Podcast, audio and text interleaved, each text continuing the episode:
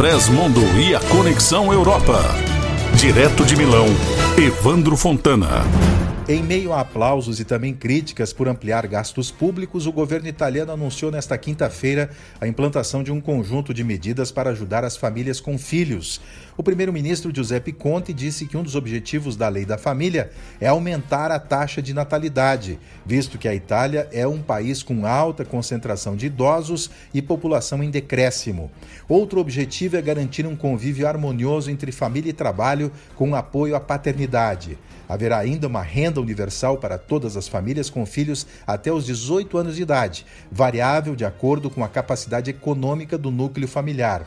Também estão previstas concessões fiscais, deduções ou uma soma em dinheiro para atividades educacionais e de aprendizado das crianças, incluindo viagens escolares, academias, piscinas, idiomas, associações esportivas e cultura. A compra de ingressos para teatro, cinema, shows, museus, exposições, galerias e aquisição de livros também faz parte da nova legislação.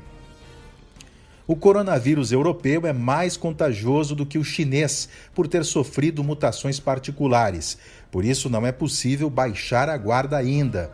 O alerta foi dado por Massimo Ticozzi, epidemiólogo molecular da Universidade Campus Biomédico de Roma. Ele disse ainda que também nos Estados Unidos foi encontrada uma sequência genética modificada do vírus. Garantiu que as amostras colhidas na Itália entre fevereiro e abril indicaram esta mutação, enquanto que na China o mesmo não havia ocorrido.